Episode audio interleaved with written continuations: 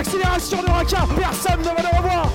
Liberty Raka. Et le nouvel essai. Et le nouvel nouvel essai pour la SM euh, Clermont-Auvergne.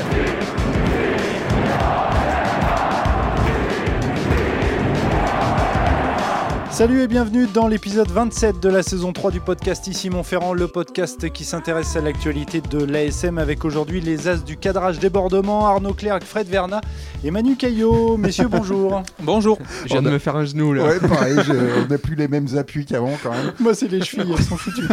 Bref, Euh, la question du jour, messieurs, l'ASM doit-elle regarder devant ou derrière au classement? Rappelons qu'il reste 7 matchs à disputer avant les phases finales, que l'ASM a perdu à Montpellier euh, vendredi et qu'à l'heure actuelle, l'ASM est quatrième au classement. Alors, un tour de table rapide, l'ASM doit-elle regarder devant ou derrière au classement Manu? Derrière. Derrière. Arnaud? Compte tenu du calendrier euh, de l'ASM qui euh, c'est du costaud là, ce qui dans les semaines qui arrivent, je dirais derrière. Euh, Fred? Moi je vais dire les deux mon général. Alors, pourquoi les deux? Bah, Il les faut deux. regarder partout, quoi. Non mais de- derrière ça semble évident. euh, je, je vais pas marcher sur les plates-bandes de, mes- de mes petits camarades, mais derrière évidemment pour assurer la qualification, qui est l'objectif euh, euh, prioritaire de la saison. Euh, mais regarder devant aussi parce que bah, si on regarde le classement, ils sont quand même pas si loin de ces euh, de, de ces trois premières places. La SM est, est bien calée à la quatrième. Et Alors, alors- Clermont est à 4 points du Racing, donc Ouais, pas est- très loin. Donc ce qui est quand même pas euh, rédhibitoire. Et, à 4 va- points aussi de La Rochelle qui marque le pas un petit peu. complètement et va, et va affronter ses deux adversaires. Alors, euh, c'est un avantage ou un inconvénient? Moi, j'ai plutôt tendance à voir ça comme un avantage. Le- la, fin de, la fin de saison de l'ASM est effectivement assez, euh, assez, Costaud, épais- assez costaud, épaisse. mais l'avantage, c'est qu'elle elle- elle va, elle va affronter tous, tous ses adversaires et toutes les équipes qui sont devant elle. Donc, quelque part, bah, il faut regarder devant parce qu'il y a une vraie opportunité, à mon sens, mathématiquement parlant, en tout cas, Mhm. pour, euh, euh, pour remonter et pourquoi pas euh, décrocher. Alors, ça serait un, un peu inattendu peut-être sur par rapport à la saison livrée, mais euh, l'une des deux premières places. Manu, il faut regarder derrière plutôt? Oui, euh, effectivement, parce que euh, je pense que devant les trois équipes, donc Toulouse, La Rochelle et puis le Racing, Mhm. au-delà d'avoir un effectif, à mon sens, plus complet euh, que celui de l'ASM aujourd'hui, euh, ces trois équipes vont avoir un, un calendrier plus favorable, notamment le Racing qui. euh, Selon moi, euh, sur les, 8 équipes euh, de tête aujourd'hui, au- a le calendrier le plus, le plus fa- favorable. Je me suis amusé à faire quelques petites projections. Je les vois prendre euh, 25 points là, sur, les, euh, sur les 7 dernières journées. Euh, ils vont affronter 4, équipes qui luttent pour le, pour le maintien et ils vont recevoir et le Stade français et l'ASM. Le seul match euh, compliqué à gérer pour eux, c'est peut-être le déplacement à Toulouse. À Toulouse. Euh, ouais. Mais Mhm. sinon, euh, voilà, le Racing a un calendrier plus favorable. Je pense que Toulouse et La Rochelle euh, également devraient peut-être prendre plus de points que l'ASM sur ces sept dar- ce- que sur ces sept derniers matchs. Donc voilà, pour moi, il vaut mieux regarder derrière et notamment l'UBB euh, ben, qui pointe pour l'instant à deux points euh, de, de l'ASM qui pourrait pourquoi pas doubler euh, les Clermontois. Même si voilà, euh, je pense que l'ASM va assurer sa place dans, dans les six, mais c'est plus prudent de regarder dans le rétroviseur. Euh, assurer sa place dans les 6, il faudra, faudra pas, s'é- faudra pas s'échapper hein, euh, compte tenu du calendrier. Enfin, le, euh, le calendrier de l'ASM, on dirait une, euh, une étape de, de- de montagne de Tour de France avec euh, les plus gros cols, euh, les plus gros cols en fin d'étape. On parlait de, de- que l'ASM avait 5 points de, retard sur La Rochelle ou le Racing. Ils en ont surtout 8 d'avance sur Lyon qui est 7 euh, ouais, faudra pas, faudra pas s'égarer, quoi. Faudra pas s'échapper, parce que sinon, Lyon a un, a un calendrier un peu plus, un calendrier un peu plus favorable que celui de l'ASM. Euh, moi, j'aurais plutôt tendance pour nos amis clermontois de, de, de, de- de bien regarder derrière et d'assurer. euh, Ce ce qui est fou quand même sur cette saison de l'ASM, c'est qu'il y a plusieurs matchs quand même. On, on se dit, euh, moi je pense euh, évidemment le, le match à domicile contre l'UBB, le match à domicile contre le Racing, le match contre Montpellier de, de, Mhm. de vendredi. C'est des matchs Mhm. euh, qui étaient clairement dans les cordes, pour pas dire plus, Bien sûr. euh, de l'ASM. Et on se dit qu'avec euh, on va dire Morgan quoi Parra a dit on aurait dû le gagner. oui, et je, je suis d'accord Et- avec lui. Euh, on se dit qu'avec 10 points de plus, euh, regardez où, où se trouve l'ASM aujourd'hui. Et, on- et, à lire, euh, j'en parlerai un peu plus tard, mais à lire les commentaires euh, sur les réseaux sociaux, l'ASM est une équipe en crise, euh, euh, qui, qui, joue pas bien et qui quasiment jouerait le maintien, si euh, j'en crois les, les, commentaires. Je, trouve que le classement, il, est, il faut s'en méfier, comme le calendrier aussi, la lecture du calendrier à venir est est un peu trompeuse parce qu'il y a, y a des éléments qui vont venir euh, euh, perturber tout ça. Le tournoi va, va reprendre, donc et va, et va handicaper, à mon sens, euh, euh, les équipes de tête, plus que la SM, évidemment, qui est un peu moins sollicitée. Euh, et la Coupe d'Europe aussi, euh, la Coupe d'Europe va s'intercaler euh, au, mi- au milieu de tout ça. Euh, Qu'est-ce qu'il lancera de, Donc ce sera début avril, hein, je crois. ça Complètement, ouais, ça, ouais. ouais. ouais, un, gros, un gros bloc euh, début avril. Euh, Qu'est-ce qu'il lancera euh, fin avril, début mai Euh, Franchement, là, Mhm. on, on jette un peu la pièce en l'air. C'est pour ça que moi, je pense que c'est pas si, tout est ouvert dans, dans tous les sens. Ils auraient, ils auraient gagné contre Montpellier, euh, contre Montpellier vendredi soir. Mhm. Euh, ma réponse aurait été tout autre. Je, je Ouais. vous aurais dit, il vaut mieux qu'ils regardent devant. Mais finalement, j'ai le sentiment, enfin, j'ai revu le match tout à l'heure, j'ai le sentiment qu'il y avait quand même de bonnes choses de- du côté de, de l'ASM dans ce match face à, face à Montpellier, non? Oui, oui, il y avait- et des mauvaises aussi. Oui, Oui, des mauvaises, oui, oui. aussi, Oui, puis il y a des choses récurrentes, ces problèmes en touche, euh, ça suit quand même la SM depuis le début euh, de la saison quasiment. Mais la, la mêlée le- a été plutôt. La, la performance, mêlée, euh, ouais, le, face à le banc de Montpellier. touche n'a rien apporté là, par contre. Oui. Ouais. Le problème, C'est- le, le- le problématiques, combat a vraiment été quelque chose de positif. Et on se souvient du match aller d'ailleurs que l'ASM avait perdu contre Montpellier, où bah, l'ASM avait clairement été dominé dans ce, dans, dans ce domaine-là, hein, face à un adversaire qui, on va dire, ne peut miser presque que sur ça. Mhm. Euh, dans l'agressivité, j'ai trouvé les Clermontois au rendez-vous là sur ce match. Euh, et en, en plus avec une troisième ligne qui avait été, euh, euh, j'allais dire rafistolée, c'est- c'est- ça serait pas très gentil euh, vis-à-vis de ceux qui étaient euh, titulaires. non, euh, une troisième ligne remaniée. Mais ça, ça veut dire, Arnaud et Manu, que vous êtes plutôt euh, au- au-delà au -delà des, des- des chiffres, au-delà du, du classement. Il y a des choses dans le jeu, euh, ce que, ce C'est que pas- propose l'ASM qui vous, qui vous inquiète. Oui, ben, notamment, enfin, euh, ces ballons, euh, on connaît l'importance de, la touche et d'avoir ces ballons d'attaque. Et la SM, depuis le début euh, de la saison, et si elle a perdu certains matchs, c'est à cause de ça, tout simplement, d'une con- d'une conquête bancale. Alors, certes, en mêlée fermée, ça allait mieux sur 60 minutes vendredi soir à Montpellier, mais ça reste malgré tout fragile. Et si la SM ne parvient pas à résoudre ses soucis en conquête, quand on connaît l'importance ben, de ce domaine-là sur ces matchs couperés, les matchs de, de phase finale, tous ces matchs importants, ces confrontations directes qui vont arriver, oui, ça peut poser problème. C'est pour ça que je dis qu'il faut regarder dans le rétroviseur, même si je reste globalement confiant pour les, pour les Clermontois. Ils avaient regardé, ils, ils avaient quand même réglé pas mal les choses. Je me rappelle de ce match à, à Bordeaux qui avait été catastrophique en touche. Ils avaient perdu 8 ballons, dont 3 dans les, euh, dans les, euh, à 5 mètres euh, de l'embut euh, bordelais. Mhm. Et depuis ce match-là, ils avaient quand même réglé les choses avec les retours de Gédrasiak, euh, notamment, qui, qui avait apporté euh, des choses dans le bloc de saut. Euh, non, moi, ce match-là avait été inquiétant, mais je trouvais que depuis, ils avaient quand même réglé un peu les choses. C'est pas dans le jeu trop qui ça me fait pas tant faire de soucis, c'est comptablement. Comptablement, euh, le, le- le- le calendrier de Lyon est plus est plus favorable que celui de la SM et euh, selon les excellentes projections de, de mon camarade de droite euh, Manuel Caillot, euh, Dit Madame Soleil. euh, Alors, Euh, Lyon, euh, Lyon, Lyon, c'est c'est Toulon, La Rochelle, ASM, Castres, euh, Brive, Stade français, Agen. Voilà. Donc, a priori, oui, comme un peu plus abordable que, Euh, que celui entre de- de 18 l'ASM. et- entre 18 et 22 méfiez-vous, points. Méfiez-vous. Non, il y a un match qui va être important, c'est- c'est le Lyon ASM. Ah oui, hein. oui, Celui-ci, celui-là, euh, il est effectivement, importantissime. contrat. Non, il, il vaut mieux être à la place de l'ASM qu'à la place du, loup, euh, quand même. Bien évidemment. Ouais. Bien Mais- évidemment. Mais, mais pour en revenir au match de vendredi, euh, c'est c'est vrai qu'il y a- il eu des points positifs et il y a eu, il y a eu des points négatifs. Le point négatif, euh, Manu parlait de la conquête, je, je suis pas sûr que ça soit la conquête en tant que telle, mais plus euh, euh, le, le- la profondeur de, de banc. Quoi. Les- Mhm. euh, on a vu que là, quand Bah, Il y a des gros problèmes en troisième ligne. euh, euh, oui, alors il y a des problèmes liés aux blessures, Mm. euh, mais en première ligne, là, euh, quand les remplaçants sont rentrés, clairement, ils n'ont pas été euh, au niveau. Mais la Mille avait bien tenu jusque-là. Ça, complètement. La Mille avait été une, une des satisfactions, notamment Rabat Slimani. On avait parlé avant, avant le match, forcément, parce qu'on se rappelle tous de ce match face à, face à l'UBB. Il a bien tenu, il a obtenu plusieurs pénalités. Euh, la mêlée a, a bien tenu une heure. Après, les 20 dernières minutes, c'était plus compliqué. Et on Beaucoup se- plus compliqué. ouais. On se rend compte que la SM, ouais, effectivement, que s'il y a les, euh, y a les 20, euh, s'il y a le, le- le- le 23, le- puisque c'est 15 plus, plus 8 joueurs, maintenant s'il y a les 23 joueurs type, il n'y a pas trop, de, pas trop de soucis, mais dès qu'il y a un peu de rotation, on voit que c'est difficile avec le banc de touche. Ça n'a pas été euh, la première. Ça a été le cas d'autres fois cette saison. euh. Bah, c'est quand, quand vous pouvez pas utiliser votre, euh, votre talonneur remplaçant, c'était clairement le cas. On l'avait déjà constaté, dans, je sais plus quel match, euh, où, où Fourcade ou Pellissier, je sais plus, avaient joué quasiment toute la, Ouais, toute la- toute rencontre. Oui, Ouais. peut-être contre Venter n'était pas rentré. je La, Venter est rentré euh, quelques minutes, il est, il est vite ressorti. C'est- un vrai handicap là, de ne pas pouvoir compter sur un, un talonneur remplaçant. Et, et on l'avait vu début, euh, début janvier, c'était pas en troisième ligne où il y avait des soucis, c'était en deuxième ligne, il y avait les absences. Et on avait vu que c'était compliqué. euh, L'ASM avait perdu, euh, quelques, euh, avait perdu quelques matchs, ouais, début janvier, début d'année.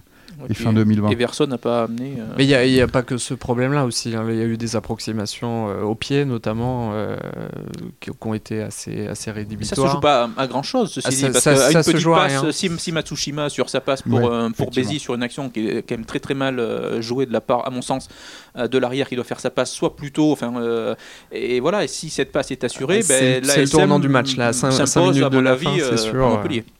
Bon, messieurs, pour terminer euh, ce, ce débat, euh, je vous demandais un petit pronostic. Alors, je sais que la plupart d'entre vous euh, n'aiment pas ça. mais euh, si vous aviez à parier aujourd'hui, là, sur les six premiers, bon, j'imagine que vous êtes tous d'accord pour mettre Toulouse. Euh, Le Racing, oui, je- oui, je- oui, je crois. je peux jouer ma, Ah, je peux jouer ma maison. euh, si vous voulez, euh. Donc, Toulouse, on est d'accord. Le Racing, vous êtes d'accord Oui. Euh, Est-ce que La Rochelle, vous êtes d'accord? Ah bah Oui, oui, oui? Ok, en- donc on a trois. Il reste, euh, allez, on va dire Clermont, Bordeaux, Toulon, Lyon, peut-être le Stade Non, mais moi, à vrai dire, je change pas le classement euh, comme, il est là, c'est-à-dire que je- Clermont, je- Bordeaux, Toulon. Mettez-moi un petit Bordeaux. Là, je vois Bordeaux devant, devant la SM Ouais. à la fin de la Pareil. saison. D'accord. Moi, non. Clermont en cinquième. Et après, pour moi, la sixième place va se jouer entre Toulon et Lyon. Donc le Stade français. euh, Moi, je pense que. Lyon, Lyon et le Stade français ne reviendront pas Et dans Castres les, part dans, de dans- trop- dans les beaucoup six. trop oui. loin. Et le CAB aussi. euh, Le CAB euh, se bat pour le maintien. Donc, il- il suffit que la SM gagne, euh, je pense, il reste 7 matchs. Si la SM en gagne 3, c'est euh, c'est bon. À, à- à mon sens, l'ASM a le. Tu, tu- tu le disais, euh, Manu, je, je trouve qu'ils sont, ils sont sans doute à leur place. Je crois que les, avec euh, les effectifs euh, Mm. pleins des, des trois équipes de devant, euh, je crois que ces, ces équipes sont, sont, sont, Sont oui, sont au-dessus, ouais. supérieures, ont Mm. un effectif un peu plus, un peu plus consistant. Donc le Toulouse, La Rochelle, le Racing. Je pense que l'ASM est, est pas si loin derrière, mais un mais peu est à derrière. sa place à l'heure actuelle. Messieurs, merci beaucoup pour, pour ce débat. Il y aura le, le quiz dans quelques minutes, mais bien évidemment, on va passer au top et au flop. On va commencer avec les tops. Ton top, Manu, s'il te plaît. Eh ben, ce sera Thibaut Hollander. Euh, alors, euh, ce nom ne parle peut-être pas à, à nos internautes. Euh, c'est l'ouvreur euh, de l'USAP, euh, de l'équipe espoir euh, de l'USAP euh, Perpignan qui a affronté l'ASM euh, ce dimanche. Et voilà, il a Perpignan l'a- a gagné euh, de 8 points, euh, de 5 points, pardon, 28 à 23. Et l'ouvreur euh, catalan a été excellent tout au long euh, de la partie, euh, excellent dans, dans la- l'alternance. euh, euh, Match que a- tu as commenté. je crois. Oui, effectivement, avec euh, Didier. Avec, avec brio. avec Didier Cros. Et, C'est euh, qui ça? non, franchement, il a été excellent et ça fait, ça fait plaisir et ça montre ben, que, la, que la formation catalane euh, fonctionne plutôt bien. Euh, notre confrère et ami euh, de France Bleu Roussillon, Cyril Manière, me disait que Perpignan n'a perdu qu'un match. Cette saison, c'était à Lyon et c'était leur première défaite depuis octobre 2019, ce qui en, dit long quand même sur euh, le niveau de cette, de cette équipe espoir, illustré donc par, par cet ouvreur qui, à mon sens, euh, devrait très rapidement intégrer le groupe professionnel. Quelque chose me dit que les, les recruteurs vont regarder la vidéo du match retransmise. Voilà. euh, Une fois qu'ils ont écouté le hier. podcast. Euh, ton top, Arnaud. Alors, euh, journée internationale des droits de la femme, euh, pas oblige, mais euh, ce c'est un 8 petit clin d'œil, c'est un petit clin d'œil euh, que j'ai envie de donner à l'ASM Romagna qui qui, qui, qui- qui travaille. C'est un club qui bosse très bien. C'est une équipe qui bosse très bien sous, euh, sous l'égide de Fabrice Ribeyrol. Ça fait plusieurs saisons où le- où l'équipe essaye de se rapprocher de ce qui se fait de mieux dans cette euh, élite une féminine. Euh, et on l'a vu à Toulouse. Bon, l'ASM a perdu 36-27 à Toulouse, mais Toulouse, c'est un peu ce qui se fait de mieux avec Montpellier euh, dans le rugby féminin. Et l'ASM était vraiment proche de, remporter euh, ce match face à Toulouse. Elles inscrivent 4 essais.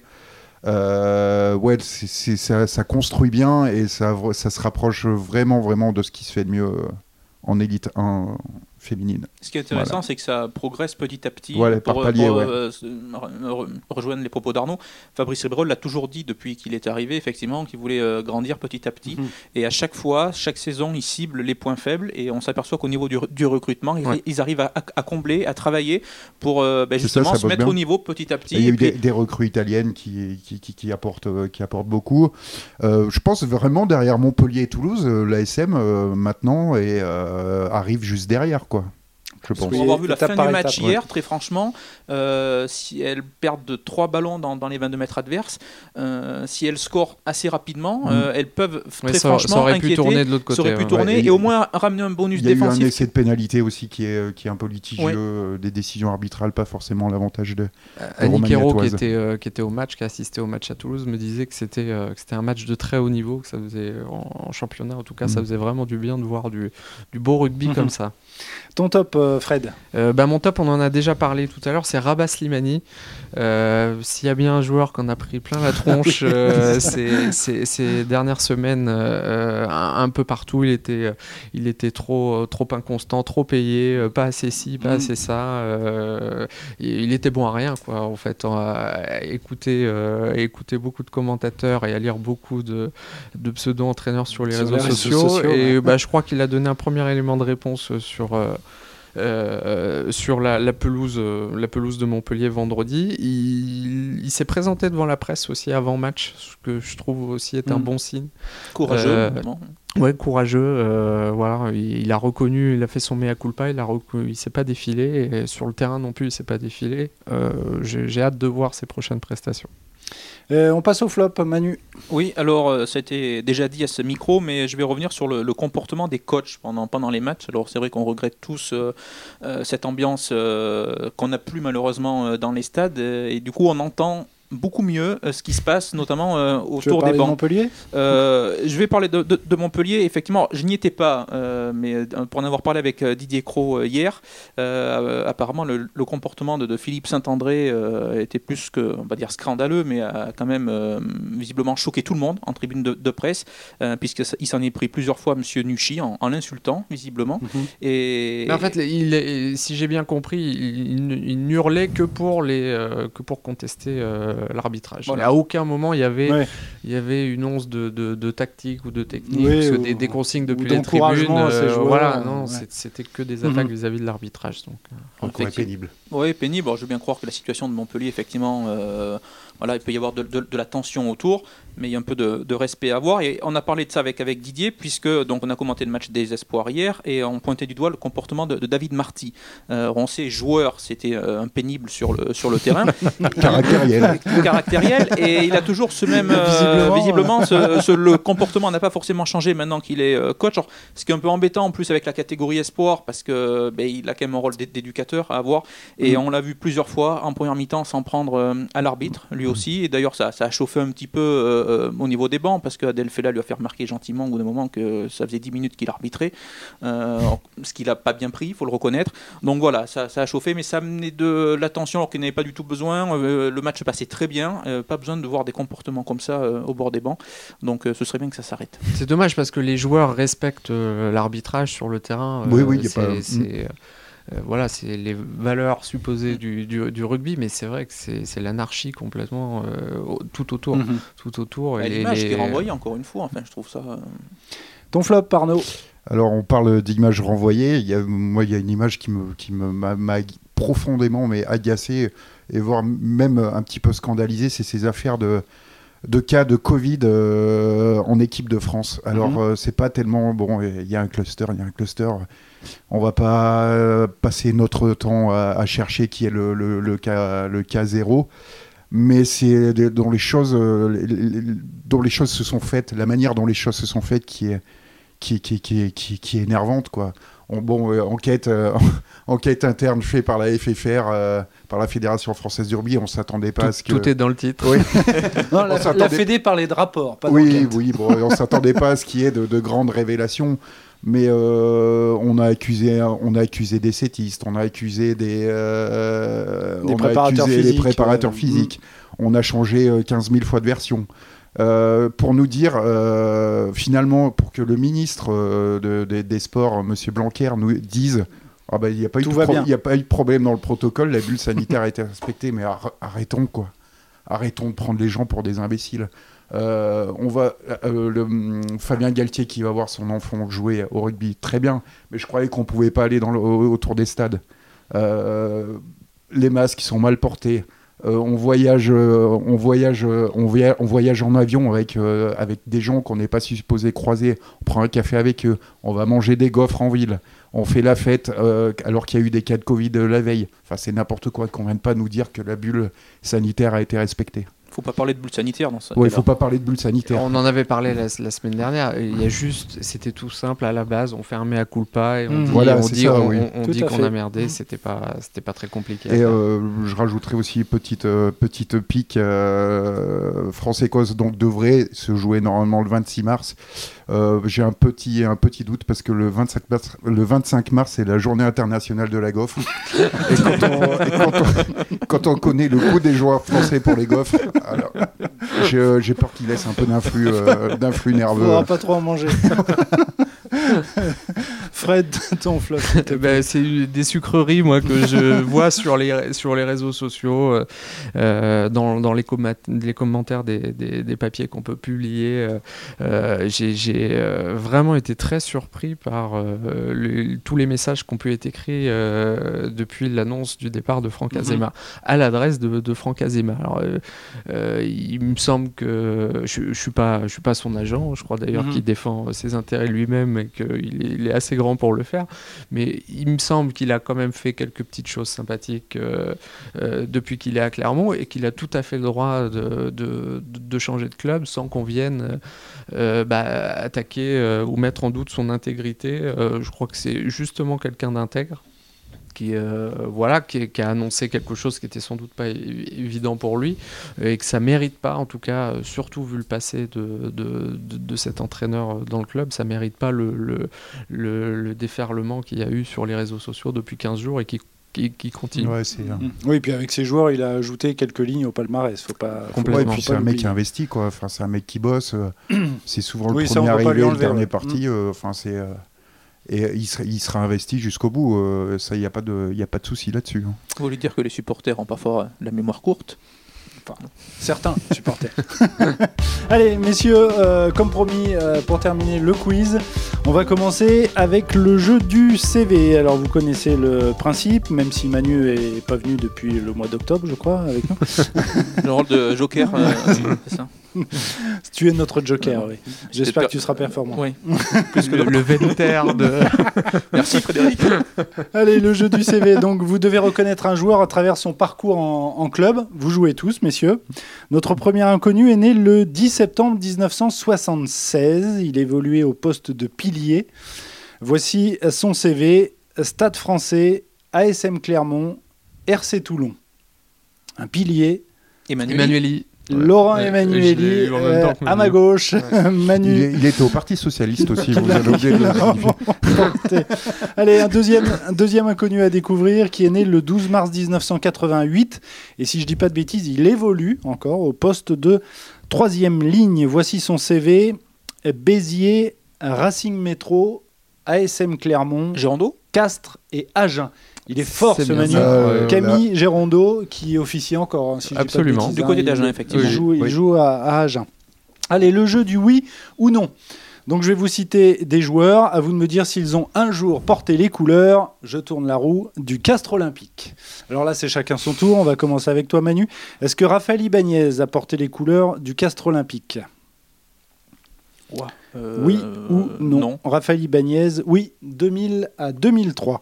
Est-ce que David Bory a porté les couleurs du Castre Olympique, mon cher Arnaud? Mm, Non. Oui, de 2004 à 2005. Et alors là, je l'ai découvert parce que hein, j'aurais répondu la même chose que toi. Euh, Est-ce que Antoine Dupont, euh, Fred, a porté les couleurs du Castre Olympique? Évidemment, évidemment. Trois ans de 2014 à 2017. Est-ce que Oui. Je crois que c'est l'anniversaire aujourd'hui de David Bory. euh, Bon, bah, bon anniversaire Ouais, David, s'il nous écoute alors. Euh, Thibaut Lassalle, euh, Manu, est-ce Oui. qu'il a porté les couleurs du. Castre Olympique Tu es sûr? Oui. eh ben, T'as raison, oui, de 2016 à 2019 et il joue aujourd'hui à Oyonnax. C'est ça? Euh, Est-ce que Arnaud Maxime Mermoz a porté les couleurs du Castre Olympique? Euh, oui. Euh, non, euh, Ah, Toulouse, USAP, Ah, RCT et Leicester. Et enfin, pour toi, euh, Fred, le dernier, est-ce que Sébastien Bruno a porté les couleurs du Castre Olympique Non. Point d'interrogation. Il n'a pas porté les couleurs du Castre Olympique, Béziers, Pau, Sale et euh, RCT. Euh, un petit jeu avant la charade, le jeu des surnoms. Alors là, la dernière fois, c'était les, les clubs de supporters. Là, je vous propose une liste de, de surnoms. À vous de me dire à quelle équipe nationale de rugby ils correspondent. On est d'accord Chacun Mhm. son tour. Si je vous dis les Wallabies, vous me dites bien évidemment L'Australie. bien évidemment. Alors, on commence avec toi, Manu. Si je te dis les aigles, quelle sélection nationale? Les aigles. tu, tu peux donner ta langue au chat, je crois qu'il y a Arnaud qui l'a. Ouais, euh, les aigles. pas nos- les États-Unis Tout à fait, les États-Unis. Euh, Arnaud, tu gardes la main. Les serpents. À quelle sélection nationale de rugby Oui, ça, ça existe. Je les ai découverts, hein, franchement. euh, Les serpents. euh, Les serpents, pas loin des États-Unis, euh, pour t'aider. euh, bah, le Canada. Le Mexique, c'était Ah, le- au sud. Voilà. Mais vous nous faites voyager. je suis une vraie agence de voyage. C'est fou ce que je fais dans cette maison. Euh, Fred, les Condors, à quelle équipe nationale de rugby cela correspond? On reste sur le continent euh, américain. Je dirais, Dans euh, je dirais l'Uruguay, par exemple. Ah, pas loin, le Chili, Le Chili. pour les Condors. On va quitter, on quitte le continent américain, je vous préviens. Les Dragons, à quelle sélection euh, nationale ça les, correspond Ja- euh, les Japonais, non? Euh, non, Mhm. Hong Kong. C'est l'équipe de Hong Kong. Euh, encore deux. Les Diables Noirs. De quel pays s'agit-il? Les Diables Noirs. Pense un peu au foot. Les Diables Noirs. Ouais. Ah, les Belges. Voilà, les- c'est l'équipe, l'équipe de, de Belgique, effectivement. On termine avec, euh, avec toi, Fred. Ah, Il y a une petite indication là. Franchement, tu dois trouver les Lions de l'Atlas. Euh, les Lions de Ça correspond- Ça euh, correspond à la sélection nationale C'est la du- Tunisie du Maroc. Non, Du Maroc. bon. Allez, on termine avec euh, la charade, je vous l'ai promis. Alors, C'était costaud quand même là. hein. Ouais, on n'a pas brillé non, par no- Non, notre culture géographique. C'était pour quand même. apprendre, hein, voilà. Euh, messieurs, mon premier est ce qui reste lorsqu'on enlève la croûte. Mon deuxième est le plat. Michalak. Oh non, mais Oh là, non, tu me, oh non ah, mais tu, ah, tu me l'as grillé. Alors, mon deuxième est le plat préféré de l'extraterrestre qui répond au doux nom de Alf. Donc euh, le chat. Et mon troisième est vaporisé sur les cheveux pour les maintenir en place. Mon tout est un célèbre demi d'ouverture qui a notamment porté les couleurs du Stade Toulousain et du RCT. Effectivement, Frédéric Michalak. Messieurs, Bravo, vous avez été brillants, sauf sur les sélections nationales. Messieurs, merci beaucoup d'avoir participé à ce podcast. Vous pouvez bien évidemment nous retrouver euh, sur lamontagne.fr, mais aussi sur les différentes plateformes de podcast Deezer, Apple Podcast et Spotify. Je me suis renseigné puisque la dernière fois, tu m'a- tu m'avais demandé pour Deezer. et ben voilà qui est fait. Messieurs, merci beaucoup. Merci, à la Martial. prochaine. Merci. Ciao. Salut, Ciao. ciao, ciao. Salut.